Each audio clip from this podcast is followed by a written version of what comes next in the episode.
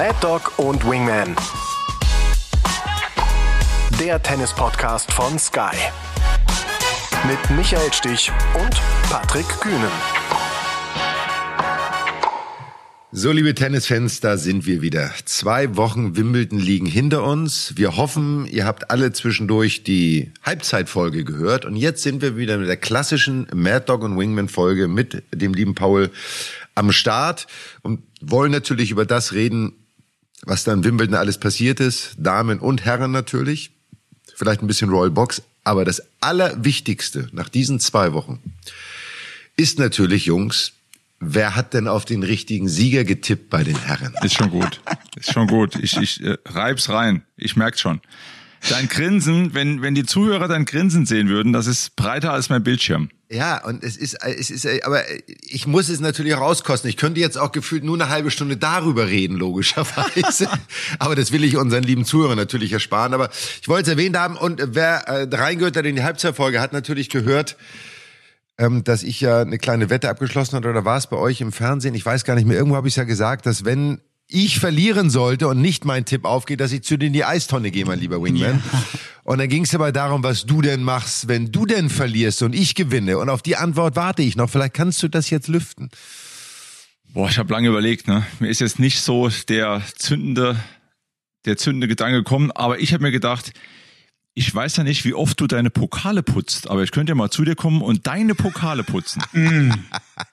Das, das, ist, eine großartige Nummer. Also ich habe noch länger was zu tun, oder? Definitiv. Ich würde dich sehen. Du würdest auch ein schönes Abendessen kriegen, ein Gläschen Wein. So. Äh, das schön. machen wir. Das finde ich ist eine großartige Idee. Ich kann dir sagen, ich selber habe sie die letzten zehn Jahre, seitdem ich hier in dem Haus bin, nicht geputzt. Also sie können es mal wieder vertragen. Also pack dir die guten Silberhandschuhe und die Kupfer und was auch immer alles ein. Ich bringe den Koffer mit. Großartige Idee. Wir werden dann den Videobeweis antreten, Paul, weil das wolltest du gerade sagen, dass wir das auch im Bild und Ton haben. Ne? Ja, genau. Herrlich. Sehr schön. Schöne Idee, mein Lieber. Freue ich mich. Aber wie kamst du auf Alcaraz? Also das waren deine, das waren die, die, berühmten Guts, wie man so schön sagt, oder? Du hast es ja, das, ich hab's ja, nee, ich hab's ja erklärt, dass ich glaube, dass das Erlebnis, was er bei den French Open hatte, ihn unglaublich geprägt hat in dieser Kürze der Zeit und ihn sehr schnell sehr viel weitergebracht hat in der Analyse, in der Selbstreflexion. Dann hat er natürlich Queens gewonnen, sage ich mal, was dann schon mal der erste Schritt auf Rasen war. Aber ich hatte das Gefühl oder habe das Gefühl, dass er ein Spieler ist, der sich extrem viel mit sich selbst auseinandersetzt und versucht zu lernen und besser zu werden und zu verstehen. Mhm. Und äh, der wollte der Welt und sich selbst beweisen. Paris war ein totaler Ausrutscher und jetzt zeige ich euch, dass ich das auch auf Rasen in Wimbledon im besten Falle im Finale gegen Djokovic, wie wir es dann hatten, schaffen kann. Mhm. Und er hat's getan. Wahnsinn. Und zu diesem Finale hattest du, warst du da auch nachhaltig noch überzeugt, auch im Finale nach, ich sage jetzt mal nach dem ersten Satz, als es da 6-1 für Djokovic stand? Ja, da steigen wir jetzt ja schon in die Spielanalyse ein, logischerweise. Ähm, also ich muss, also ich für mich, das mache ich erstmal kurz, bevor wir vielleicht tiefer einsteigen. Ich fand, es war ein sehr durchwachsenes Finale. Es wurde jetzt ja auch immer geschrieben, irgendwo ein Jahrhundertfinale, das mhm. sehe ich so nicht. Also überhaupt nicht. Da gibt es andere Finals, die für mich weit davor stehen, von der Qualität des Spiels und auch dann nochmal von der Dramatik sogar nochmal mehr. Äh, aber es war ein insgesamt ein sehr emotionales, spannendes Finale, weil alles dabei war irgendwie. Aber ich fand es vom Tennis jetzt nicht das hochklassigste Finale, was ich in Wimbledon gesehen habe. Patrick, wie siehst du es? Also ich fand mich ja total begeistert. Ich fand, dass die Zuschauer enorm involviert waren in dem Finale. Ähm, also die Stimmung hat, hat äh, dem Finale unheimlich gut getan und äh, an Dramatik auch ähm, enorm viel gegeben. Ich habe ja auch so ein bisschen analysiert bei uns in der Sendung und, und was mir wirklich aufgefallen ist, in vielen Szenen, mein erster Satz war zwar vom Ergebnis relativ glatt, aber so ganz deutlich war er ja auch nicht. Aber ich habe in der Sendung vorher eine Analyse gemacht zu den Stärken von Novak Djokovic aus dem Ballwechsel heraus, dass er von jeder Linie ungefähr einen Meter nach innen spielt, nicht zu nah an die Linie geht, aber trotzdem seine Gegner beschäftigt und die Gegner ins Risiko drückt und ins Risiko zwingt. Und dann ab Mitte des zweiten Satzes haben wir doch einige Szenen gesehen, in denen Alcaraz ja das Spiel umgedreht hat und das Spiel von Djokovic teilweise gespielt hat und Novak auf einmal ein bisschen in der Bredouille war und versucht hat, die Punkte zu machen. Und darüber hinaus viele Fehler gemacht hat. Also ich fand das Finale von der taktischen Seite her über, nicht über die ganze Zeit, aber über weite Strecken fand ich das schon sehr spannend und war dann auch, muss ich sagen, schon beeindruckt, wie er es zugemacht hat. Also hat mir schon sehr gut gefallen. Ich fand die Stimmung aber halt auch mit den Zuschauern, das war schon überragend. Ja, auch, ich glaube, weil so schon sehr, sehr viel irgendwie auf dem Spiel stand. So, wenn wir jetzt auf die Sportgeschichte schauen. Djokovic hat diesen Run, ist auf dieser Mission Richtung Grand Slam. Dann der nächste, also es wäre Nummer 24 insgesamt gewesen, Nummer 8 in Wimbledon mit Federer gleichziehen. Ja, und jetzt kommt dieser Alcaraz. Und dann hatten wir doch auch alle sicherlich diese Statistiken im Kopf. Djokovic, der, wenn er einen Tiebreak spielt, macht er sowieso gar keinen Fehler mehr und er gewinnt ihn sowieso. Ich glaube, den letzten Tiebreak, den hat er verloren, Australian Open, als es ganz unwichtig war gegen, gegen einen Enzo Quacco, gegen den Franzosen und ansonsten hat er perfekte Tiebreaks gespielt und jeder wusste, der Tiebreak im zweiten Satz, Alcaraz muss den gewinnen, sonst wird's ganz, ganz schwer. Sonst ist es eigentlich weg, das Match. Und es gibt ja auch Statistiken, dass wenn Djokovic den ersten Satz in Wimbledon gewinnt, dass er da überhaupt auch noch nie ein Match auf dem Center da verloren hat. Also, Aber da, Ja. ich bin da bei dir, aber da siehst du genau, was Statistiken wert sind, nämlich am Ende des Tages gar nichts. Weil es natürlich diese Emotionalität auf dem Platz ist. Da bin ich total bei euch. Also auch nicht, dass das falsch rüberkommt. Es war insgesamt ein, ein spannendes, dramatisches, sehr emotionales Match. Ich sehe das genau wie du, Patrick. Die Zuschauer habe ich so im Stadion selten erlebt. Also auch mit diesen Sprechchören. Ja, es gab zu Federer Nadal-Zeiten auch extremste Be Beifallsbekundungen und auch Anfeuerungsrufe. Aber das war, das war schon so ein bisschen in Richtung Fußballstadion schon fast. So. Ja, ich hatte so das Gefühl, ich hatte so das Gefühl, dass sie wirklich auch die Spieler teilweise in, in den fünften Satz fast geschoben haben, dass alle Zuschauer unbedingt auch einen fünften Satz wollten. Du warst ja im Stadion, du warst ja in der Royal Box, du hast es ja im, im Center Court erlebt. Ja, ja, also das war schon, das war schon eine sehr besondere Sphäre. Und was, was man ja, man hat ja gedacht, dass der Großteil für Alcaraz sein würde im Match. Und das habe ich im Stadion sitzen überhaupt nicht so wahrgenommen, sondern es war sehr pari. Es war ein hohes Maß an Respekt und Anerkennung und auch Unterstützung für Novak da. Dann immer sehr wechselnd. Dann kamen die Novak-Novak-Rufe, dann kamen die Carlos-Carlos-Rufe. Es war wirklich eine insgesamt sehr positive Stimmung auch, muss man sagen. Ähm, auf das Match bezogen äh, sehe ich das ein ganz kleines bisschen anders. Also der erste Satz, ähm, und ich saß da wirklich dicht dran, hat Alcaraz überhaupt nicht seinen Rhythmus gefunden. War auch echt tight, das hast du ihm auch angemerkt. Also das merkst du immer bei seiner Vorhand am meisten, wenn er dann so ein bisschen zu sehr schleudert und dann fliegen sie halt auch. Ne? Dann gehen sie nicht fünf Zentimeter aus, dann gehen sie halt auch Meter hinter die Linie irgendwie. Und da war er mit sich auch unzufrieden, hat ja auch viel mit seiner Box kommuniziert. Und dann hat er im zweiten so diesen Groove gefunden, weil Novak aber auch so ein bisschen, der war sich ein bisschen zu sicher nach dem ersten Satz. Der war schon sehr selbstbewusst. Der war schon sehr groß und breit und so. Und da hat sich Alcaraz dann wirklich reingekämpft und ist auch immer dran geblieben. Und das zeichnet ihn ja auch aus. Er ist einer, der einfach nicht aufgibt. Ich bin total bei dir, Paul. Hätte Novak den zweiten Satz gewonnen, glaube ich, wäre das Match anders ausgegangen. Aber dann kamen genau diese Höhen. Der zweite Satz war sehr even pari, Tiebreak ähm, ist eine enge Kiste, so ein Punkt hier, ein Punkt da, das ist nun mal so. Im dritten Satz hat Novak dann ja völlig den Faden verloren, auch so ein bisschen irgendwann gesagt, so komm, ich lasse den dritten Satz jetzt laufen. Dann kommt diese berühmte Toilettenpause nach oder Umziehpause nach dem dritten Satz. Alcaraz steht da draußen. Wäre ich Alcaraz Coach gewesen, hätte ich gesagt, geh auch in die Kabine, mach dasselbe, nutz die Zeit. Und dann hast du richtig gemerkt, wie Alcaraz irgendwie den Faden danach wieder völlig verloren hat. Der war so, der von dem Hoch kam er total runter. Und dass er dann am Ende das Highlight, dass er das dann ausserviert hat im fünften, das muss man wirklich sagen, das ist ganz großes Kino gewesen. Sehr selbstbewusst, der war auch schon kaputt, muss man sagen. Also beide waren ja auch schon ein bisschen angeschlagen. Aber das muss ich sagen, da auch den allerhöchsten Respekt, weil erstes Wimbledon-Finale, Grand Slam und dann bei 5-4 ausservieren, das musst du erstmal machen. Mit 20 Jahren, ne? Mit 20 Jahren. Bei 5-4, der erste Punkt war ein missglückter Stopp. Der zweite Punkt war dann ein Stopp und Topspin-Lob. Mir standen die Haare zu Berge, aber am Endeffekt, im Endeffekt, Michael, man kann ja auch so den Topspin-Lob nicht spielen, wenn man nicht dann doch locker ist, ne? Total. Seine Stops haben ja am Ende in dem Match auch selten funktioniert, muss man sagen. Weil Novak sie sehr gut liest. Er hat sich sehr auf das Spiel eingestellt. Sie waren auch am Ende nicht gut gespielt, die meisten. Haben auch einige funktioniert. Aber wenn du dann bei 5-4 zum Match servierst und du spielst dann als ersten Punkt so einen Stopp, da denkt natürlich das ganze Stadion, oha, Oha. da ist aber jemand nervös. So. Wenn du dann aber den nächsten Ball hinterher schiebst, dann denken sich alle, was macht er eigentlich? Was, ja. was geht da im Kopf eigentlich vor? So. Und man muss natürlich sagen, auch der kann natürlich in die Hose gehen. Ne? Ich meine, wenn er den Topspin-Lob nicht perfekt timet, das ist risky, aber es hat geklappt, er ist belohnt worden. Dann hat er sehr gut serviert. Also ähm, muss man sagen, er hat, er hat das am Ende, und das hat Novak auch richtig gesagt, verdient gewonnen. Mhm. Er hat drüber nachgedacht, wie Federer das 2019 damals verloren hat, hat er danach in der Pressekonferenz gesagt.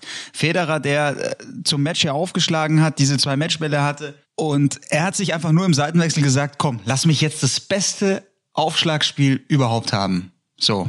Und ich habe bei ihm immer noch dieses Gefühl, also erstens diese Fähigkeit so schnell zu lernen, selbst auch in diesem Match, wie schnell der sich von diesem ersten Satz dann wieder erholt hat, aber dann auch dieser Schock, Roland Garros, Halbfinale, dass er da Krämpfe bekommt äh, zu Beginn des dritten Satzes, das war ja überhaupt kein Thema mehr.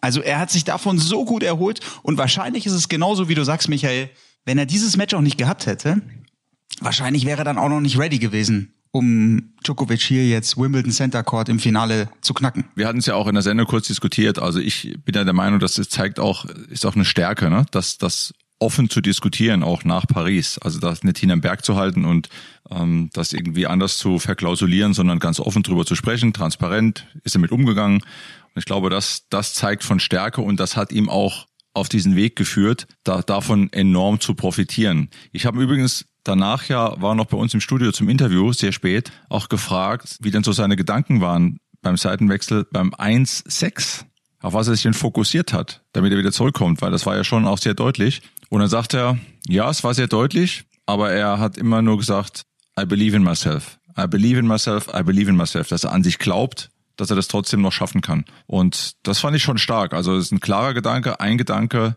mit Mut weitergespielt. Ja, also das kam relativ schnell raus. Musste in so einer Situation, klar, er hat Grand Slam gewonnen bei den US Open auf jeden Fall vorher schon, aber trotzdem, er hat aus Paris, bin ich bei euch, viel gelernt und, und schließt mich auch an Michael. Wenn er das nicht erlebt hätte, wäre er vielleicht nie da gelandet, wo er heute gelandet ist. Ja, und ich glaube, das, was du gesagt hast, ist auch ganz entscheidend. Er analysiert das und steht zu seiner Schwäche. Mhm. Er akzeptiert sie, dass es in dem Moment eine Schwäche war, dass er mental und physisch einfach völlig zusammengeklappt ist. So. Ist auch menschlich. Und ne? er versucht, ja, und er versucht da keine Ausreden zu finden oder zu sagen, das Wetter war schuld oder die Bälle oder der Platz oder was auch immer, sondern nein, er war's. Mhm. Und das hebt ihn auch sehr ab von all den anderen, die im Moment da draußen sind. Mhm. Und nehmen wir mal die damalige Next Generation, die jetzt ja keine Next Generation mehr sind, also Zverev, Tsitsipas, äh, auch Medvedev, muss man sagen, ähm, Rublev, wie auch immer. Äh, Rublev nehme ich ein bisschen raus, aber es gibt schon einige, die immer irgendwelche Gründe finden, warum es dann in dem Moment nicht so richtig funktioniert hat. Aber der Grund sind eigentlich nie sie selber oder sehr selten nur sie selber. Und das ist für eine Entwicklung eines Spielers, glaube ich, wahnsinnig wichtig, gerade in dem Alter mit 20 Jahren diese Erkenntnis zu haben und daraus Stärke zu ziehen, weil er aber auch weiß, was sein Ziel ist, weil er will ja ein besserer Tennisspieler werden und er will ein besserer Mensch werden. Und das Menschliche kann ich, kenne ihn nicht, kann mir kein Urteil erlauben, aber das gehört zum Lernprozess dazu. Nicht nur, wie spiele ich Vor- und Rückhand, wie verhalte ich mich auf dem Platz, sondern wie entwickle ich mich als Mensch mit 20 mhm. Jahren. Dann mhm. bist du noch lange nicht fertig. Und er hat diese Offenheit und er hat die Bereitschaft. Und das hebt ihn ab. Und deswegen hat er auch dieses Match am Ende gewonnen, weil er auch, wie du gesagt hast, Paul, auch in diesem Match gelernt hat. Mhm. Sich in der Lage war, umzustellen, einzustellen auf eine Herausforderung. Und ja. der Unterschied ist noch, im Gegensatz zum Beispiel zu einem Yannick Sinner, der in so einem Halbfinale halt ähm, nicht performt, sage ich jetzt mal. Ähm, Carlos Alcaraz will gewinnen, um jeden Preis. Und bei den anderen hast du das Gefühl, sie wollen gewinnen, natürlich wollen sie gewinnen, aber wenn es dann nicht läuft, dann läuft es halt nicht. So, und dann ergibt man sich dem auch und sagt, ja, aber ich war im Halbfinale. So. Ich habe so eine Royal Box gehört. Ich habe da ja mit Stan Smith gesessen, mit, mit Neil Fraser, Patrick, mhm. Davis Cup Captain, mhm. als wir Davis wow. Cup gewonnen haben. Ja. Ähm, ist jetzt auch schon alle sehr alt geworden, muss man sagen. Martina war auch da, ne? Navratilova war bei dir. Ja, aber die war nicht in der Loge, die habe ich da nicht gesehen. Chris Evert okay. habe ich gesehen. Ähm, Stefan Edberg? saß neben Billie Jean King auch so. Natürlich haben wir dann immer so gefachsimpelt und äh, beratschlagt, was denn so ist und sowas. Und es waren sich auch alle der Meinung, dass, dass man am Ende rausgehen muss, um zu gewinnen. Und dass es für so einen 20-Jährigen wirklich schon eine, eine beachtliche Leistung ist in dem Alter, dass beim ersten Mal Wimbledon, ne, nicht vergessen, das erste Mal Wimbledon Finale. So, vierte Turnier auf Rasen, überhaupt was er auf Rasen gespielt hat. Also ähm, das, das ist, ist schon, ja, das ja. ist schon sehr bewundernswert. Ja, und er wusste auch, gegen wen er rausgeht, ne? Novak zehn Jahre kein Match verloren. Das muss man sich mal nochmal vor Augen führen. Zehn Jahre kein Match verloren. Unfassbar. Also da waren ja viele in den Interviews vor Match, Paul. Viele Spieler, die interviewt wurden, ja auch, gegen wen sie jetzt kommen, auch auf dem Platz das Interview. Die erste Reaktion war ja oft so nach dem Motto, oh ja, ich weiß schon, gegen wen ich spiele. Ne? Und Novak weiß ja auch, dass die anderen wissen, gegen wen sie spielen. Klar, das hat er sich erarbeitet, ohne Frage. Und das müssen wir auch mal sagen, Novak Djokovic ne, fällt jetzt so ein bisschen runter, hat, finde ich, trotz allem, also er hat phasenweise wieder großartiges Tennis gespielt, hat aber für ihn sehr unverhältnismäßig viele Up and Downs gehabt, die man so von ihm nicht kennt. Na, ist nur ein Mensch. Vor allem so im Finale, ja. Mhm. Ja, hat aber sein, was, 35. Grand Slam Finale gespielt. Das ist irre. Wahnsinn. Ich weiß gar nicht, ich glaube, ich habe gar nicht so viele Grand Slams gespielt. Geschweige denn Finals, weißt du so. Ähm, also das sind schon, das ist schon äh, unfassbar, muss man sagen.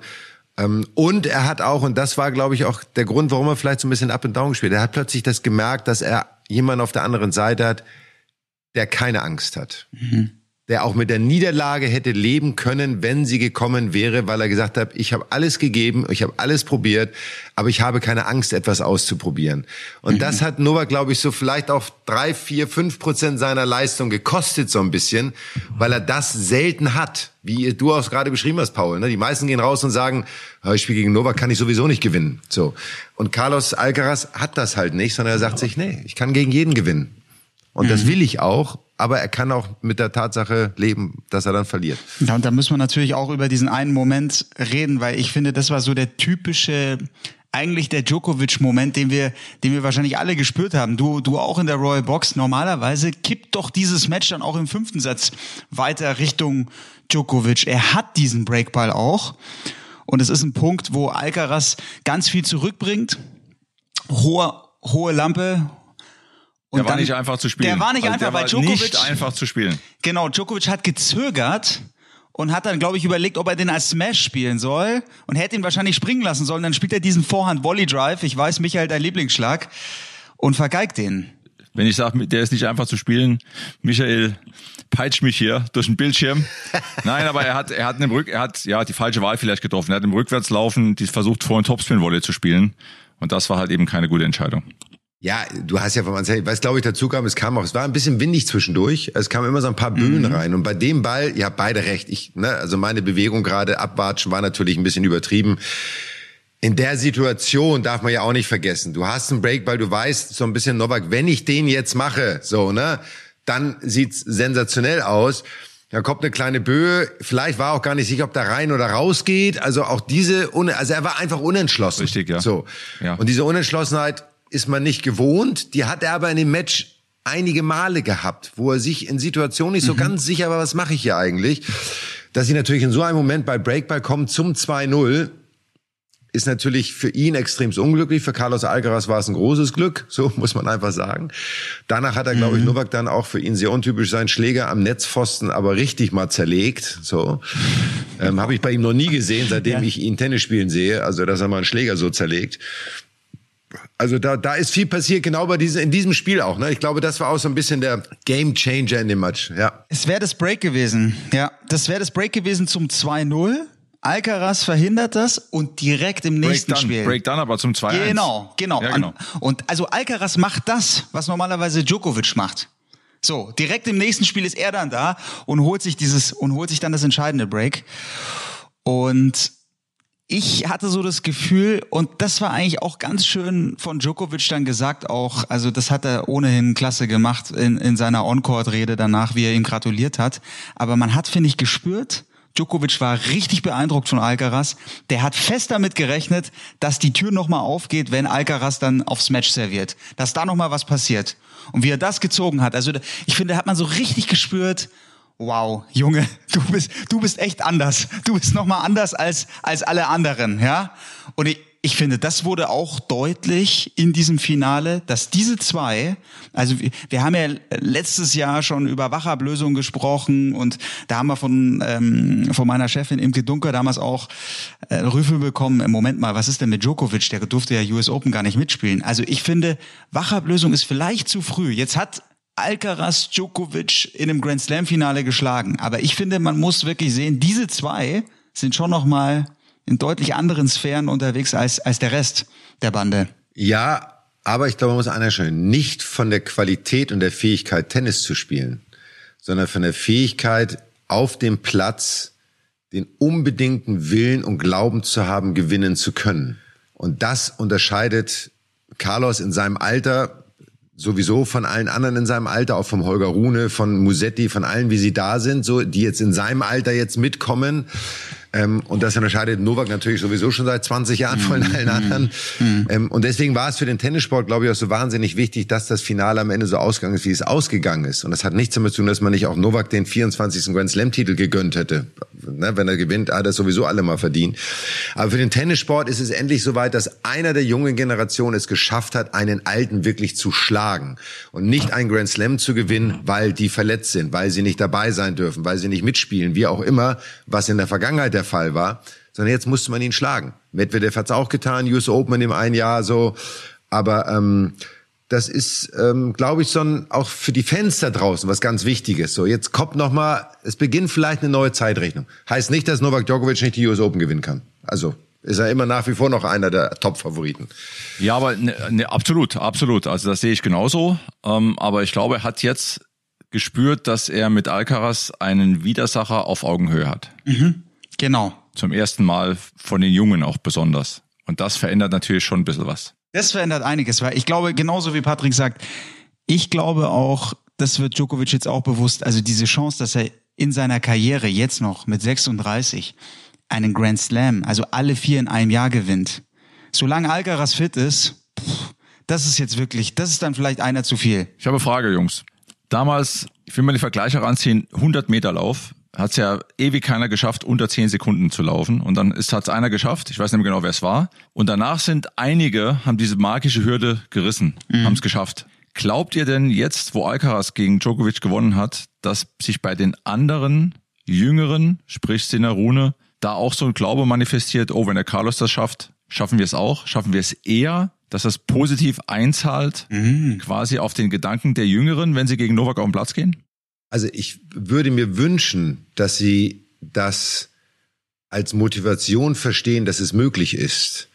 Dass sie aber auch dann vielleicht verstehen, ich muss vielleicht mein Spiel erweitern. Ich muss vielleicht offener sein. Ich muss vielleicht auch gucken, was macht ein Carlos Alcaraz eventuell anders. Das heißt nicht, dass sie es genauso machen sollen, aber warum hat er es geschafft? Er ist ein besonderer Spieler, ist ein anderer Mensch, all diese Faktoren, aber er ist halt auch in der Lage zu improvisieren, was wir ja immer wieder sagen, schon seitdem wir den Podcast machen, wie wichtig dieses, dieser Begriff auch irgendwo ist.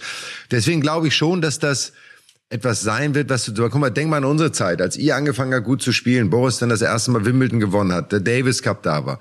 Plötzlich gab es eine Phase in Deutschland, wo wir, wir hatten mindestens zehn Spieler unter den ersten 100. So. Und es waren nicht alles begnadete, großartige Tennisspieler, aber das waren plötzlich Spieler, die gesagt haben, wenn die Jungs das können, mit denen wir Bundesliga spielen, dann können wir das auch.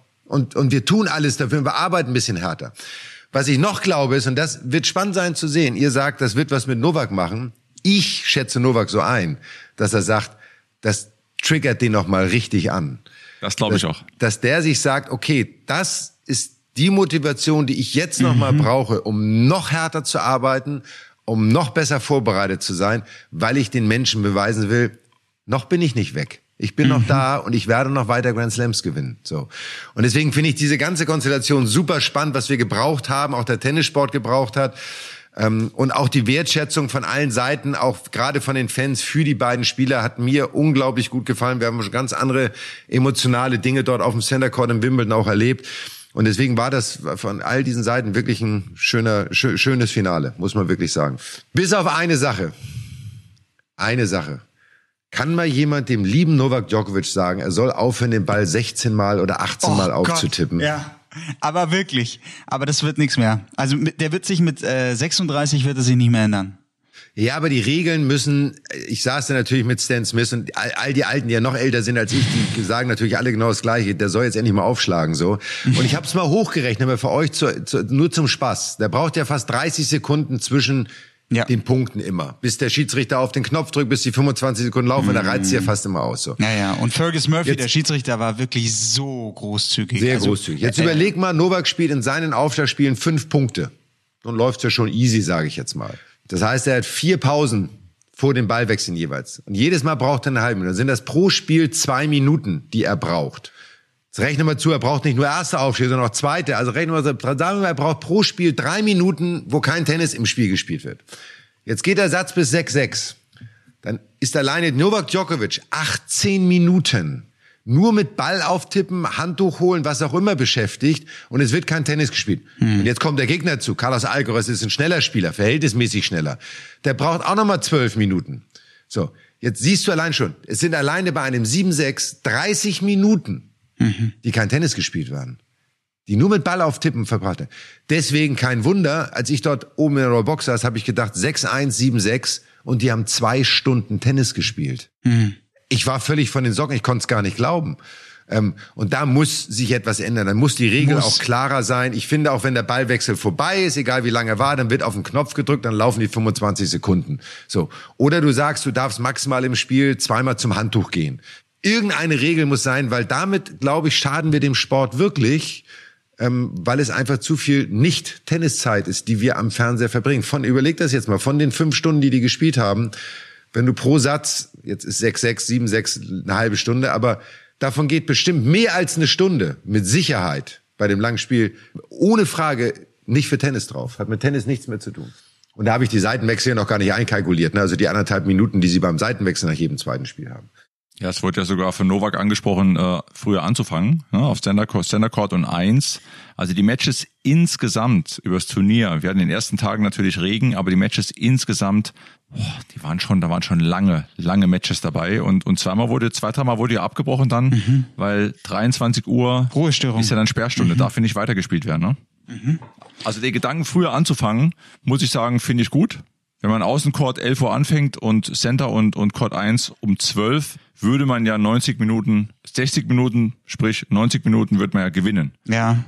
Aber lass noch ganz kurz diesen Punkt von Michael aufnehmen, weil es ist zwar leider ein Dauerthema, es, es wird immer wieder kommen, aber wenn man genau drüber nachdenkt, dann hat natürlich da deswegen die ATP und ITF die sind da bislang sehr, sehr vorsichtig mit umgegangen, weil es vor allem um zwei Spieler geht. Und das sind die zwei Superstars. Es geht um Djokovic und es geht um Nadal. Das sind die zwei, die besonders lange brauchen und die da natürlich auch ein bisschen einen, ich nenne es jetzt mal Sonderstatus genießen.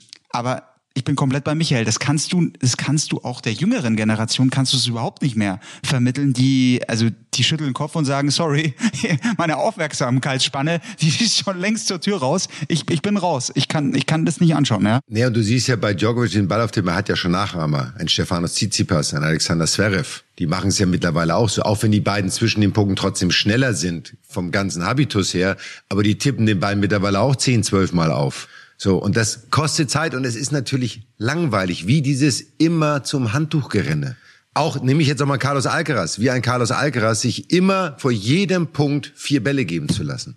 Es hat ja was mit Konzentration, wir müssen sagen, ne, es hat was mit Fokus, Konzentration, äh, bei sich selbst sein zu tun. Also wäre ein guter Teil deines Buches gewesen, kommt dann im zweiten Buch von euch, Patrick. genau, genau diese kleinen Sidesteps, was die Spieler alles machen, um ihren Fokus zu behalten und so auch zu generieren.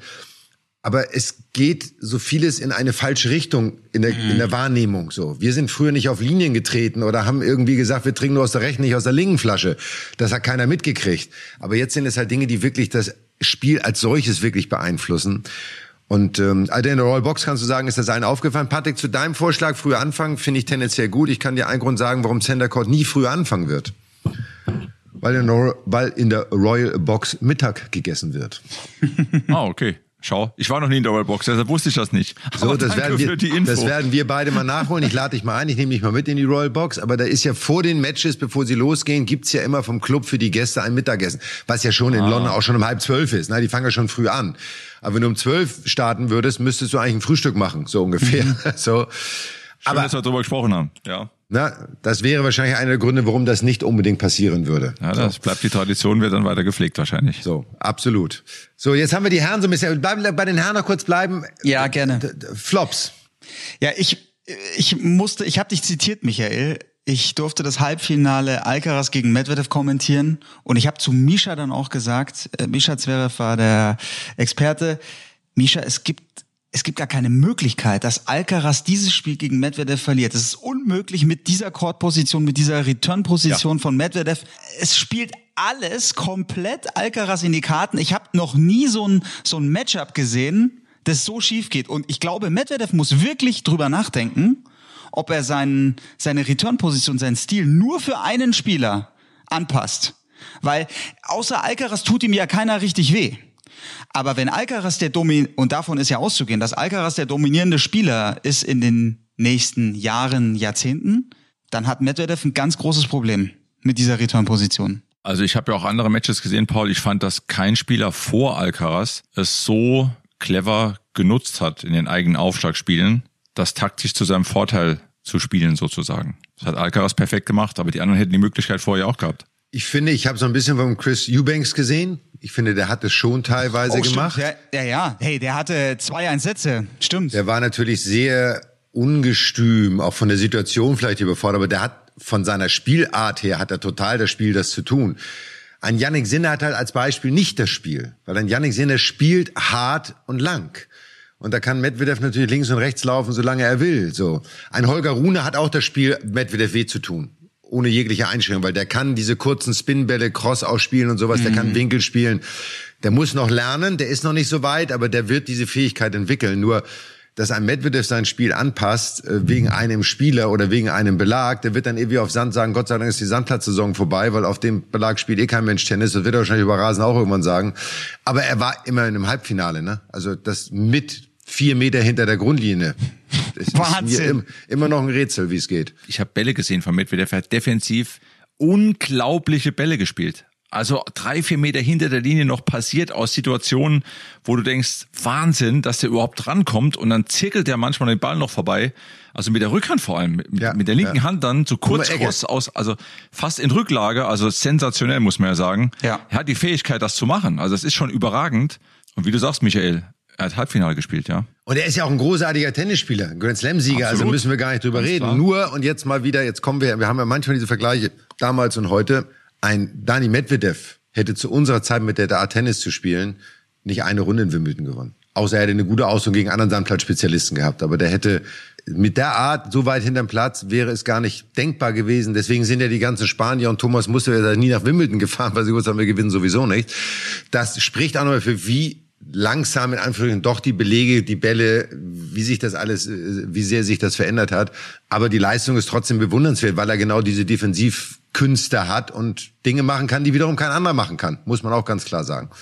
So, also du wartest bei Dani Medvedev. Ich muss sagen, enttäuscht ähm, gibt einige. Ich weiß gar nicht, was mit Felix Auger Aliassim los ist. Oh ja, der hängt, der hängt total durch. Ähm, der seit seit der letzten Saison, wo er nun eine unfassbare Saison gespielt hat, nach den Finals überhaupt gar nichts mehr auf, auf die Spur bringen.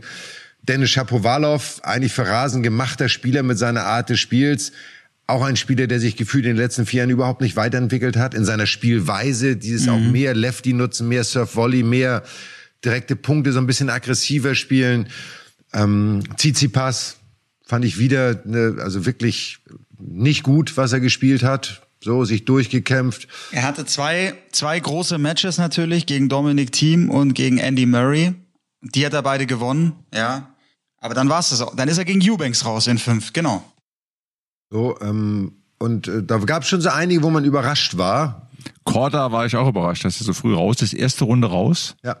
Gegen alten Bekannten, gegen, gegen Giri Vesely, ja. Giri Vesely. Giri Vesely, genau. den, ne, mit dem habe ich noch der, der kommt ja aus Border, hat ja in Braunschweig ja groß geworden, aber als ich Challenger gemacht, der ist gefühlt, gefühlt seit 20 Jahren auf der Tour. Der spielt seit ewigen Zeiten, hat ja, nicht mehr ganz so diesen athletischen, diesen athletischen Look, würde ich jetzt mal sagen, aber der war dritte Runde. Rasenstratege. Ja, aber par excellence. Absoluter ne? Rasenstratege, ja. Taylor Fritz, auch eine große Enttäuschung, muss ich auch sagen. Ähm, mhm. Auch ne, hochgehandelt immer wieder, aber auch ein Spieler, wenn es nicht läuft, dann läuft's halt nicht und dann fährt mhm. man nach Hause und dann geht's Leben weiter. So, dann ist mhm. auch nicht so mhm. schlimm. Immer von außen betrachtet. Ne? Ich maße mir nicht an, ich kenne die Jungs nicht, aber dafür sind wir da, so ein bisschen die Außenbetrachtung irgendwie ja, zu kommunizieren. Aber bei den bei den Herren eigentlich fast alle US-Amerikaner bis auf eben Chris Eubanks und der war ja fand ich fand ich ganz witzig, wie du gesagt hast, Michael, dass du da auch einiges von dir in ihm siehst das war natürlich einfach die Story, die Story des Turniers. Und das hätte. Boah, es hat auch Spaß gemacht, ihm zuzuschauen, ne? Also wirklich. Hätte noch weitergehen können. Ja, also hätte er wahrscheinlich nicht, wäre er nicht an seiner eigenen Nervosität oder Aufgeregtheit gescheitert, hätte er auch Halbfinale spielen können. Mhm. Das wäre, und das wäre wirklich sehr außergewöhnlich gewesen. Aber trotzdem eine tolle Bereicherung des Turniers. Ähm, wir haben insgesamt, finde ich, großartiges Tennis gesehen. Aber, und jetzt mache ich den Schwenk. Ich finde, bei den Damen war das dieses Jahr fast noch ein bisschen besser, kann man nicht sagen, aber, aber viele, viele Damen-Matches, die wirklich ja. sehr hochkarätig, super Tennis waren, tolle Spielerinnen, tolle Fights. Also irgendwie war die Damenkonkurrenz wirklich auch im letzten Jahr schon, als wir kommentiert haben, aber dieses Jahr muss ich sagen, auch wieder, da war tolles Tennis dabei. Ja, wenn du schaust, Viertelfinale, ne? Also ich, ich habe die Draw nochmal vor mir. Also Sviontek gegen Svitolina, dann Pegula oh, ja. gegen Vondrusova, Chabeur gegen Rybakina, Vorjahresfinale. Was für Matches? Dann Madison Keys, Madison Keys gegen Arina Sabalenka. Das waren die Viertelfinals. Also das ist schon vom Allerfeinsten. Und die Matches waren dann auch echt, wie du sagst, Michael, echt spannend. Also das war schon großes Tennis. Ja, man hat das Gefühl, dass die, die in der Spitze die Spielerinnen immer weiter zusammenrücken. Mal losgelöst davon, dass wir mit Bonduskova eine totale Außenseiterin als Siegerin dann haben bei den All England Championships was auch super spannend ist und eine tolle Story ist. Aber wir hatten früher immer mal so Matches Viertelfinale, das war dann mal ein 6-1, 6-1 oder auch mal ein 6-2, 6-0 oder ein 6-4, 6-1. Dieses Jahr gefühlt waren sehr viele engere Matches dabei. Also es gab sicherlich immer das eine oder andere klare Ergebnis, aber die Dichte ist irgendwie mehr zusammengerückt, habe ich so das ja. Gefühl. Ja, es waren ja also drei Matches gingen in den dritten Satz von den Viertelfinals. Mhm. Sabalenka schlägt Kies 2 und 4. Mhm. Rybakina war 6-1 im dritten. Dann war Vondrusova gewinnt 6-4 im dritten gegen Pegula nach großem Rückstand. Mhm. Und Svitolina gewinnt. Gegen Sviontek. Das war auch ein Riesenmatch. Ne? 7-5, 6-7, 6-2 gegen Iga Sviontek. Waren schon echt dramatische Matches dabei. Und auch da, Michael, Paul, die Zuschauer, die waren richtig dabei bei den Damen-Matches auch. Super. Ich musste an dich denken, Patrick. Du kamst ja mit Ons Jabeur schon vorm Turnier hast an sie geglaubt, festgehalten und sie war wieder voll da. Und sie wurde getragen auch von dieser Menge und dieser Spielwitz und es hat so Spaß. Also die Art und Weise, wie unglücklich sie zum Beispiel, sie trifft auf Rybakina, gegen die sie letztes Jahr im Wimbledon-Finale verloren hat, verliert unglücklich den ersten Satz, wie sie da aber zurückkommt. Und das gleiche dann gegen Sabalenka, auch da war sie Satz hinten. Also wie sie Viertelfinale und Halbfinale das Bravo-Bus gemeistert hat. Super. Sabalenka 6, 7, 2, 4 stand's, ne? Wow, ja. Und dann zieht die das noch. Ja, aber man muss sagen, ich habe mir von ihr auch ein bisschen was angeguckt. Ich fand, es gab schon einen Unterschied zum letzten Jahr. Sie war dieses Jahr, ich nenne das jetzt mal seriöser. Sie war mhm. letztes Jahr emotionaler, verspielter, so ein mhm. bisschen auch mhm. dieses Verspielte mehr herausstellen, wenn man sie auch immer so attestiert und sagt, du hast so viele Möglichkeiten und du kannst so alles spielen. Dieses Jahr hat sie mehr gespielt, um Punkte zu gewinnen. Sie hat gesliced, sie hat auch einen Stopp gespielt. Aber es waren nicht mehr so viele Schläge dazwischen, wo sie sich selber irgendwie mhm. gefeiert hat, weil sie dem, der Erwartungshaltung gerecht geworden ist. Mhm. Und sie war aus der ganzen Ausstrahlung seriöser. Wir haben darüber gesprochen, dass es dass man sich gewünscht hat, dass sie das wirklich für sich macht, nicht für den afrikanischen Kontinent, nicht für äh, Frauen, nicht für den Coach, nicht für den Mann, sondern ausschließlich für sich. Und das Gefühl hatte ich, hat sie wirklich getan bis zum Finale. Und da ging es dann irgendwie schief, oder? Ja, aber sie hat, sie hat auch im Vorfeld, vorm Finale, paar Matches gehabt, die, also die waren schon, hat schon einen relativ harten Weg gehabt. Sie hat gegen Andrescu in der dritten Runde 3-6, 6-3, 6-4 dann gegen Kvitova für mich sehr überraschend 6-0, 6-3. Dann gegen Rybakina 6-7, 6-4, 6-1. Und dann gegen Sabalenka mit Rückstand 6-7, 2-4, das Match noch gedreht 6-4, 6-3. Also sie hat schon ein paar Kracher auch auf dem Weg ins Finale gehabt. Also das hat schon auch Kraft gekostet. Und die Saison vor Wimbledon war ja nicht so erfolgreich, wie sie es sich gewünscht hätte. Ne? Aber man würde doch eigentlich denken, Patrick, oder siehst du das anders, dass wenn du in so einem Turnier bist, und ich kann das ja so ein bisschen nachvollziehen, sage ich mal, in meinem Jahr, als ich gewonnen habe, habe ich dann im Viertelfinale gegen Courier, damals aktueller French Open-Sieger, dann gegen Edberg, vorheriger Wimbledon-Sieger in dem Jahr davor und dann gegen Boris. Eigentlich, wenn du solche Top-Leute aus dem Weg räumst, ja. steigert das eigentlich dein Selbstvertrauen, weil du denkst, es gibt keine Grenze. Wenn ich die schlage und wenn ich die schlage, wenn ich die auch noch schlage, so, dann spielt sie aber plötzlich im Finale nicht noch gegen die nächste, die ganz oben steht, sondern spielt plötzlich gegen eine totale Außenseite. Dann glaubst du, das hat eher was geschadet, dass das eher so ein bisschen Anspannung genommen hat?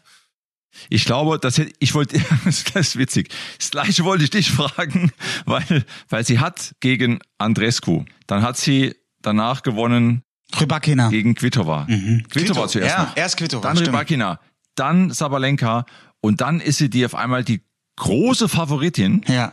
im Finale gegen die Nummer 42. Ich betone es extra mal, die 42 der, der Weltrangliste Maketa Vondrusova. Mhm. Ich glaube, dass, also das Finale ja auch gesehen und habe mich ja auch so ein bisschen gewundert. Sie war für mich, für mein Befinden im Finale nicht so frei wie in den Matches zuvor. Konnte sich nicht so entfalten, konnte sich nicht so entfalten. Hat ja da 4-2 geführt im ersten, 3-1 geführt im zweiten, aber hat zum Beispiel von 4-2 im ersten Satz bis zum 4-6 nur zwei Punkte gemacht. Paul, wie hast du es gesehen? Ja, nicht frei. Sie hat sich nie richtig freispielen können. Und das, was Patrick gesagt hat, diese, diese vier Siege, ich glaube, sowas, sowas gab es in der Form das letzte Mal mit Serena. Das sind ja vier Grand Slam-Siegerinnen, die sie da rausnimmt hintereinander. Andreescu, Kvitova, Rybakina, Sabalenka. Also das ist schon, das ist schon extremer Weg gewesen. ich will damit sagen, ich will damit sagen, es ist, ist eine Vermutung natürlich von außen. Womöglich, vielleicht hat sie sich dann zu viel Druck gemacht. Nach dem Motto, jetzt, jetzt muss ich doch schaffen. Ich glaube eher aus der eigenen Erfahrung, aber jeder geht natürlich mit so einer Situation völlig anders um. Ich weiß gar nicht, ob du dir selber Druck machst, ähm, im Sinne von, ich muss jetzt gewinnen. Na, das wäre ja so dieses klassische. Ich glaube, das würde man als Spieler nicht tun, weil du ja weißt, der andere, der im Finale steht, der steht da ja auch nicht, weil er irgendwie gewürfelt hat oder weil er dahin gelost worden ist, sondern die hat ja auch Spielerinnen geschlagen. Ich glaube, was passieren kann, ist in so einer Situation, und das ist mir ja auch in Paris bei dem French Open, habe ich schon mal erzählt, die Geschichte passiert vor dem Match. Dir wird plötzlich bewusst, dass du gewinnen kannst und dass die Chance des Gewinnens eventuell größer ist, als du angenommen hättest, dass sie ist. Und dieser Gedanke, wenn du den zulässt und dich nicht nur mit dem Spiel beschäftigst, ist halt immer da. Und wenn dann irgendwas nicht hundertprozentig läuft, wenn dann irgendwie, und ich habe bei French Open Finale damals gegen Kafelnikov Break im ersten geführt, Doppelbreak im zweiten, Break im dritten geführt und habe mit drei Sätzen verloren. So, das kannst du, kannst du mir bis heute nicht erklären, so.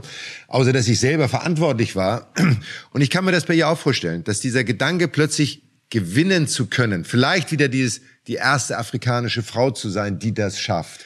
Und wenn du diese Gedanken nur zehn Sekunden hast vor Match, reicht das aus, um deine Leistung in einem hohen Maße zu beeinflussen. Und das Gefühl hatte man ja, weil sie halt nicht mehr diese Spielfreude, diese Fokus, diese Konzentration hatte, sondern es war alles, Patrick, du hast es ja ganz gerne, ich habe mal ein bisschen was gesehen, viele Fehler gemacht, viele unnötige Fehler, untypisch im Vergleich zu den Runden davor. Ähm, aber es war schade, es war natürlich im Vorfeld auch sowieso ein historisches Finale, entweder die erste ungesetzte Spielerin, die jemals in Wimbledon gewinnt, oder die erste afrikanische Frau, die jemals gewinnt. So, Also so oder so war es ja eine Premiere, die da stattgefunden hat. Und Ma- Ma- Maketa Vondrusova, muss ich ehrlich sagen, die hat ihr Ding gemacht im Finale. Hat ihr Spiel gespielt, ja, und hat sich zurückgekämpft von 2-4 auf 6-4, von 1-3 bis zum Sieg. Ja. 6-4, 6-4, glatt in zwei Sätzen. Ja. Starke, also in ihrem ersten Wimbledon-Finale, Hut ab. beeindruckend. Ja, ich musste an ihre Landsfrau denken, aber in Bezug auf Chabeur. Ich musste bei Chabeur, weil sie jetzt ihr drittes Grand Slam Finale verloren hat, zum zweiten Mal Wimbledon verloren hat. Irgendwie hatte ich Bilder von, von Jana Nowotna da auch im, im Kopf, wie, wie sie genau diese Hürde sich da immer so schwer hat. Sie hat es ja dann irgendwann mal doch geschafft. Aber was, was glaubst du, Michael, was glaubst du, Patrick? Puh, ich glaube, es wird nicht leichter. Und Chabeur muss da irgendwie, glaube ich, irgendwo muss da eine gewisse Leichtigkeit reinkommen. Ich glaube, ich habe gelesen, dass, dass, dass Kim Kleisters auch, ich weiß nicht, bin nicht sicher, ob es stimmt, aber ich glaube gelesen zu haben, dass, glaube ich, Kim Kleisters auch die ersten drei Finals unterlegen war und Agassi auch die ersten drei Finals nicht gewonnen hatte. Ne? Also ja, die Frage ist ja, Michael, ich glaube, ne, was lernt sie daraus?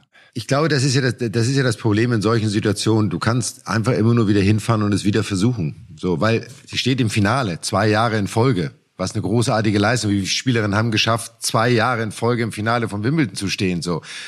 Das sind nur die ganz Großen, die das geschafft haben, die es dann natürlich aber auch gewonnen haben. Und ich glaube, bei ihr ist es so, sie, sie muss das, so schwer das ist, trotzdem irgendwie als eine Bestätigung ihrer harten Arbeit sehen, dass das, was sie investiert hat, trotz der schlechten Vorbereitung auf Rasen, die sie hatte, was die Turniere angeht, dass sie dort ähm, einfach vieles richtig gemacht hat, um im richtigen Moment zu pieken. So. Und weiter an sich glauben. So. Vielleicht gewinnen sie eher ein anderes. Vielleicht gewinnen sie eher die US Open oder die Australian Open. So. Und dann fällt diese ganze Last auch von ihr ab. So. Aber uh, keep trying ist leider Gottes der einzige Weg, den man, den man gehen kann. The only way. Ja. ja. Das, das, das wird sie, aber sie hat also zum Zuschauen, also ich schaue ihr wahnsinnig gern zu. Und ich, ich glaube, sie ist auch eine Spielerin, die trotzdem sie nicht mehr ganz jung ist, aber die hat auch Bock, sich noch weiterzuentwickeln. Die hat auch Bock, noch was zu lernen und zu sagen, wie kann ich es noch besser machen, damit nächstes Mal meine Chancen noch mehr steigen. Also das mag ich bei ihr auch wirklich sehen, das ist schön zu sehen. Äh, was nicht so schön zu sehen war, war das Abschneiden der deutschen Spielerin. Wir hatten es ja in der mhm. ersten Woche schon erwähnt, da konnten wir in der Halbzeitanalyse ja schon feststellen, dass alle raus waren. Jetzt habe ich gerade, glaube ich, heute irgendwo gelesen, dass jetzt Tatjana Maria aktuell mit, glaube ich, Platz 62 oder Platz 63 die am höchst platzierte Deutsche in der Weltrangliste der Damen ist. Und es ist irgendwie kein Ende in Sicht so richtig, oder? Oder was seht ihr? Wie seht ihr das? Ja, ich kann mich auch nur an den Fakten orientieren. Es ist, wie es ist und äh, ist alles andere als gut. Ne? Da in Verbindung mit, wir hatten wieder bei den Junioren, ich glaube, nur einen Junioren und eine Juniorin, glaube ich, dabei. Richtig, richtig, so. genau. Und wieder, vielleicht sollten wir beide beim DTB mal vorsprechen, Patrick, und mal erklären, was es denn eigentlich für einen Jugendspieler auch bedeuten kann, wenn er dahin fährt. Je nachdem, wie die Absolut. Regularien sind, die kenne ich nicht. Aber ähm, es ist so schade, dass genau die jungen Spieler das nicht kennenlernen dürfen. Hm. Und das wird nicht dazu beitragen, dass wir dann aus der Jugend bessere Spieler bekommen, die dann auch in der Weltspitze irgendwann mal wieder mitspielen. Mhm. Ich glaube, es ist gar nicht Weg. so leicht, da reinzukommen. Also weil natürlich international die. Ja, es die geht über die Weltrangliste, Jugendweltrangliste, muss da eben die Jugend, Jugendturniere spielen auch und Weltrangliste nach oben klettern, ne? Und das ist schwer. Naja, aber ich weiß, ich weiß, dass es beim DTB, sicherlich auch in anderen Firmen am DTB, ja irgendwann mal diese Aussage gab, wenn jemand mit 16 schon ganz gut ist, dann soll er keine Jugendturniere mehr spielen. Das gab mal so eine mhm. Phase, wo man das gemacht hat sehe ich völlig anders. Aber ihr habt recht, am Ende musst du gut spielen, um in der Jugendweltrangliste hochzukommen. Und wenn du das schaffst, dann kannst du es auch im anderen Bereich schaffen. So, ähm, Also von da lassen wir uns da mal überraschen. Das ist ja bei den Jungs und bei den Mädels das Gleiche. Aber ein Lichtblick, ich will noch einen Lichtblick ins Spiel bringen. Ja, sehr gut. Ja. Nein, Paul, Paul, Paul weiß vielleicht schon. Paul lauert schon. Mira Andreva, 16 Jahre jung. Unglaublich. Kommt aus der Quali. Mhm. Spielt sich in die vierte Runde und verliert in knapp in drei Sätzen gegen Madison Keys. Mhm. Hat mir Spaß gemacht zuzuschauen. Da kann was kommen. 16 Jahre, hat sich in Paris schon qualifiziert, wenn ich es richtig weiß, hat die Runde, dritte Runde, glaube ich, in Paris erreicht. Ne? Mhm. Ähm, unbekümmert, du hattest mir das erzählt, Patrick, auch so in dem Alter gibt's ja bei der WTA noch klare Regeln, wie viel die spielen dürfen, Begrenzung Richtig. von Turnieren. Ähm, schön zu sehen. Ich habe sie nur einmal kurz gesehen auf dem Platz das ist schon ein forsches Mädel, ne? Also auch was die Art des Tennis angeht, aber auch so die eigene Erwartungshaltung, also diese Power und Energie, die sie ausstrahlt, oder? Ja, wir haben ein bisschen was gesehen. Also ich habe ich hab wirklich gern zugeschaut. Hat echt Spaß gemacht. Potenzial, würde ich auch sagen, ist enorm. Aber erinnern wir uns, das war bei Coco Goff, als sie hochkam mit, mit 16 auch ähnlich, ja. Und, und ich finde Coco Goff, die kommt auch viel zu schlecht weg. Das ist eine, das ist eine Top-10-Spielerin, etabliert. Die hat es jetzt vielleicht noch nicht auf der ganz großen Bühne Grand Slam mhm. in, in den Finale geschafft, aber ja, also die Karriere kann sich schon sehen lassen. Die hat auch diesen, diesen Sprung dann peu à peu verbessert. Die Vorhand wackelt so ein bisschen. Ich bin gespannt. André, also bei André war es alles da. Wahnsinn. Ne? Gucken wir uns an. Verlieren wir noch einen kurzen Satz über Mama Svitolina, die echt beherzt gekämpft hat und beherzt gespielt hat. Mhm. War auch eine tolle, tolle positive Geschichte fürs Damentennis in Wimbledon. Absolut. Tolle Botschaft, tolle Botschaftin A für den Tennissport, aber auch für ihr Land logischerweise. Und diese ganzen Aufregungen, die es dann immer drum gab, mit wer gibt wem die Hand oder nicht, da muss man auch sagen, die Journalisten sollen sich einfach irgendwann mal selber an den Kopf fassen und auch mal sagen, wir wissen doch, was passiert. Ja. Die möchte niemandem die Hand geben, dann müssen wir doch nicht jedes Mal wieder einen Riesenakt draus machen und äh, auch bei Asarenka dann da irgendwas rein interpretieren. Mhm. Einfach mal ruhen lassen und die Mädels Tennis spielen lassen. Und das haben die toll gemacht. Und die Svitolina hat's großartig gemacht. Also Richtig. Sehe ich genauso. Dann, dann pass auf jetzt, pass auf, Doppel. Wir hatten deutsches Doppel, Doppel im Halbfinale. Natürlich. Mit äh, Krawitz und Krawitz äh, Pütz, unser Davis Cup Doppel. Und Pütz, so. Ähm, toller Erfolg. Die Jungs werden natürlich nicht zufrieden sein, dass sie im Halbfinale ausgeschieden sind, aber trotzdem Halbfinale ist äh, ja war eine schöne ja, Nummer. Klasse. Finale wäre besser Leistung. gewesen, aber tolle Leistung im Doppel, da muss man sagen. Ja, im Halbfinale muss man sagen, war Marcel Granollers und äh, Horatio Ceballos die Ja. waren schon, die waren schon an dem Tag ein Tick besser. Muss Ja. man fairerweise anerkennen. Aber Halbfinale, starke Leistung von, von unseren Davis Cup Jungs. Wirklich gut. Genau. Ja, und interessanterweise war ja im Finale der Freund von, von Jule Görges, Wesley Koloff, die waren dann noch mal eine Spur stärker. Die hatten dann ein, also wirklich, was die für ein Endspiel gespielt haben, Wesley Koloff und Neil Skapski, auch da jetzt wieder ein Engländer gewonnen. War eine, war eine runde Geschichte. Und Damendoppel möchte ich auch noch kurz erwähnen, weil das passt zur Geschichte von Elina Svitolina auch gut rein. Auch noch eine junge Mama. Gerade Mama geworden, hat eigentlich gesagt, äh, Tennis, ich lasse es. Hat dann nach der Geburt gesagt, nee, ich komme nochmal zurück, gewinnt mal schnell. Barbora Stryzova. Gewinnt mal Genau. schnell Wimbledon und dann zack auf dem Höhepunkt gesagt, so, das war's jetzt wieder. Ich höre auf. Mit äh, Sue Weisei, ja. Schöne Geschichte. Michael, weißt du, wer da Coach war? Oder Coach ist? Nein. Haha. Paul McNamee. Ach was. Ja, der saß in der Box. Also was der Geschichten erzählt hat, ich habe was gelesen, Shu Wei Shei, habt ihr mal gesehen, wie die spielt? Ja, sensationell. Vorhand, Sensationell. Also, was die, was die für technische Möglichkeiten Zaubert. hat. Die, die, das ist eine Zaubererin, wirklich, das ist eine Magierin. die spielt Vorhand Slice, Rückhand Slice mit beiden Händen und kann dann aber auch Winkel kreieren, kann das Tempo. Ich, der Paul McNamee, Paul McNamee hat, hat erzählt, die bespannt ihren Schläger eigentlich nicht. Drei Jahre lang hat die ihren Schläger nicht bespannt. Ja. Das finde ich gut. Sehr, sehr, sehr kostengünstig. ja, das auch, das auch.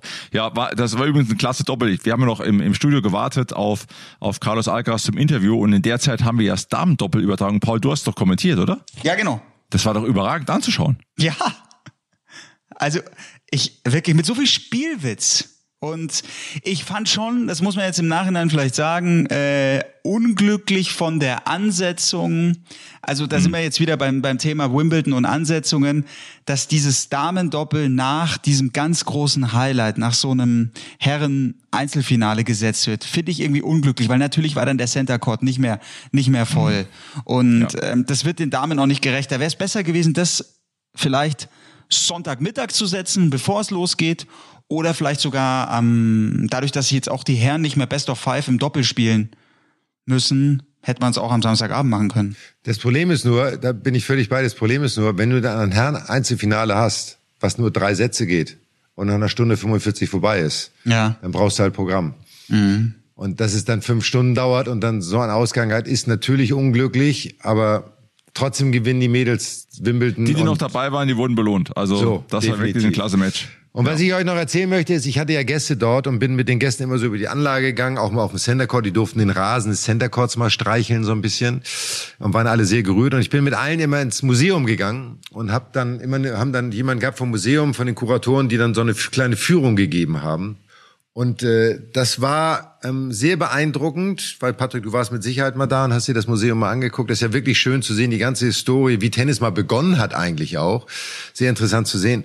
Was aber wirklich beeindruckend ist, und du hast es die letzten Male bei all den Turnieren mal angesprochen, und ich habe es da sowohl im Museum gesehen als auch dann draußen. Also Rollstuhl-Tennis hat ja nochmal und Core-Tennis hat ja nochmal einen Schritt gemacht und ich habe mir teilweise da im Museum dann so ein paar Sachen angeguckt.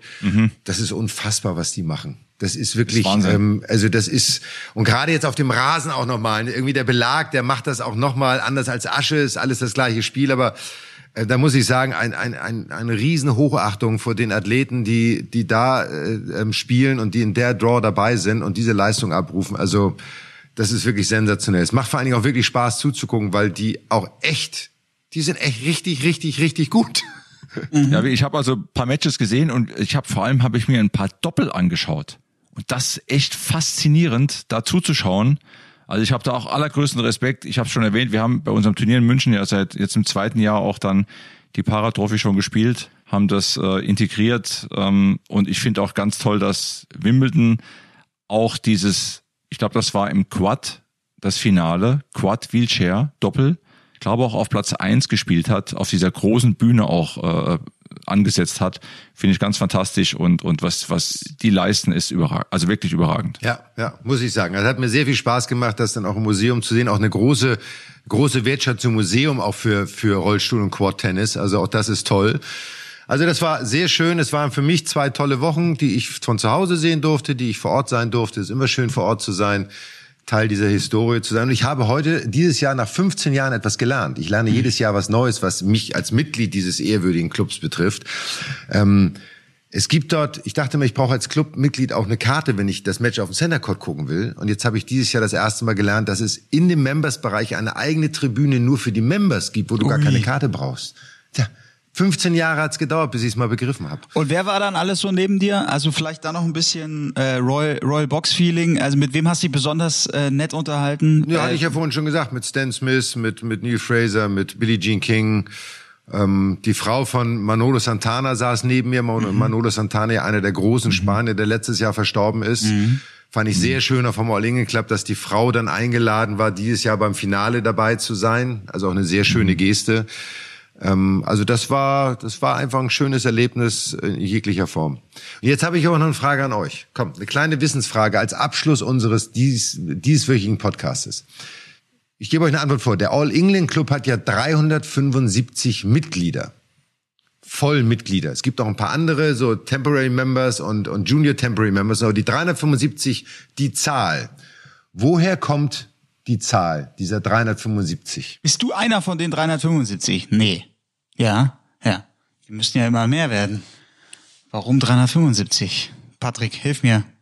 Hm, ich beiße ins Mikrofon gerade. Ja, Last Eight. Last Eight Member. Ähm, aber 375, schwierig. Michael. Ja, ihr wollt nicht. Ich sehe schon. Ich passe. Ja. Also, also der, der All England Club, wo er jetzt ist, ist da ja, der Center Court ist ja letztes Jahr 100 Jahre alt geworden und war vorher gegründet, ja 1863, 64, irgendwas war ja auf einer anderen Anlage. Jetzt mhm. habe ich natürlich den Namen versucht gerade zu googeln, habe ich jetzt gerade nicht ganz. Irgendwas mit W. Und dort gab es schon ein, ein Center Court und einen Hauptplatz, wo man Matches gucken konnte. Da haben die auch schon kleine Turniere gespielt und sowas. Und auf diesem Platz hatten sie 365 Zuschauerplätze. 375. Mhm. Und da sie natürlich nicht mehr Mitglieder aufnehmen konnten, als sie Zuschauerplätze für die Matches hatten, gab es diese 375 Mitglieder. Und die sind bis heute mehr oder weniger gleich geblieben, gleich geblieben als Hauptmitglieder. Wie gesagt, es gibt unterschiedliche mehr, insgesamt sind es 570 oder sowas. Okay. Und diese Zahl 375 stammt aus dieser Zeit, weil man damals nur so viele Zuschauerplätze hatte. Krass. Das ist so klein. Danke dafür. Haben wir was gelernt. Wieder was gelernt, oder? Wieder was gelernt. Aber ich kann dich beruhigen, ich habe es dieses Jahr auch zum ersten Mal gelernt. Und das als Mitglied. so, so. Schön. Man lernt nie aus. Und es, es gibt zwei neue Mitglieder. Jetzt mit Maketa Vondrusova und mit Carlos Alcaraz. Wobei ich ehrlicherweise, das wäre die Frage fürs nächste Jahr, ich gar nicht sicher bin, ob sie jetzt schon während der aktiven Zeit Mitglied werden. Okay. Das wüsste ich nicht mal, weil mhm. solange sie aktiv sind, kommen sie ja sowieso in All England Club. Wahrscheinlich werden sie auch schon zur aktiven Zeit, aber ich bin mir nicht sicher. Mhm. Das kannst du nächstes Jahr, nächstes Jahr rausfinden. Das heißt, du bist nächstes Jahr sicher wieder dort. So, ich werde diese Frage nächstes Jahr erörtern und werde dann wieder eine Wissensfrage, das kleine äh, Mad Dog und Wingman Wissensquiz stellen. Mhm. Und da werden jetzt immer so ein paar Fragen gut. gestellt und dann müsst ihr euch so ein bisschen vorbereiten. Sehr schön. Super. So, jetzt haben wir sehr viel über Wimbledon gesprochen. Es hat Spaß gemacht. Es war, man hat uns, glaube ich, angemerkt, liebe Zuhörer, dass wir wirklich nochmal tief eingetaucht sind. Also wir haben uns so ein bisschen verloren in unserer Wahrnehmung und der Analyse, aber es hat irre viel Spaß gemacht. Es war ein tolles Turnier. Es war ein äh, erinnerungswürdiges Turnier ohne jegliche Einschränkung. Und äh, wir hoffen, dass euch das Freude macht, hier reinzuhören oder reingehört zu haben, ein bisschen was mitzunehmen. Und wir freuen uns auf die nächste Ausgabe, oder? Ja, logisch. In zwei Wochen ja, immer. wieder. Sie rasen jetzt auch schon wieder vorbei. Wahnsinn. Genau, jetzt geht's in Europa nochmal kurz ein bisschen auf Sand, dann geht's schon wieder in die Vorbereitung Hartplatz und dann sind schon bald wieder die US Open. So. Und dann werden wir über den nächsten Grand Slam-Sieger philosophieren. Patrick, ich lege das äh, Putztuch bereit. Ähm, mach das. Ne, mach schon mal deine Finger warm und dein, und dein Unterarm, weil du wirst ein bisschen schrubben müssen. Ähm, vielleicht ein bisschen mit der Zunge nachlecken, wenn er dann so richtig sauber ist. Nur auf ausgewählten Pokalen. und, äh, und wir hören uns wieder ähm, in zwei Wochen und werden dann beratschlagen. Dann ist auch Hamburg gewesen, glaube ich. Kitzbühel ist, hat stattgefunden. Kann man natürlich alles bei Sky, logischerweise auf Sky Tennis Channel sehen. Richtig, wowtv.de slash Tennis Und ja, wir zeigen jetzt Borstad äh, gerade die Woche in Schweden. Da ist Alexander Zverev am Start. Nächste Woche, du hast es vollkommen richtig gesagt, äh, geht's dann geht's dann munter weiter. Hamburg nicht bei uns, aber Kitzbühel in zwei Wochen dann auch noch. Ja. In diesem Sinne, bleibt gesund da draußen, habt Spaß am Tennis und genießt das Leben.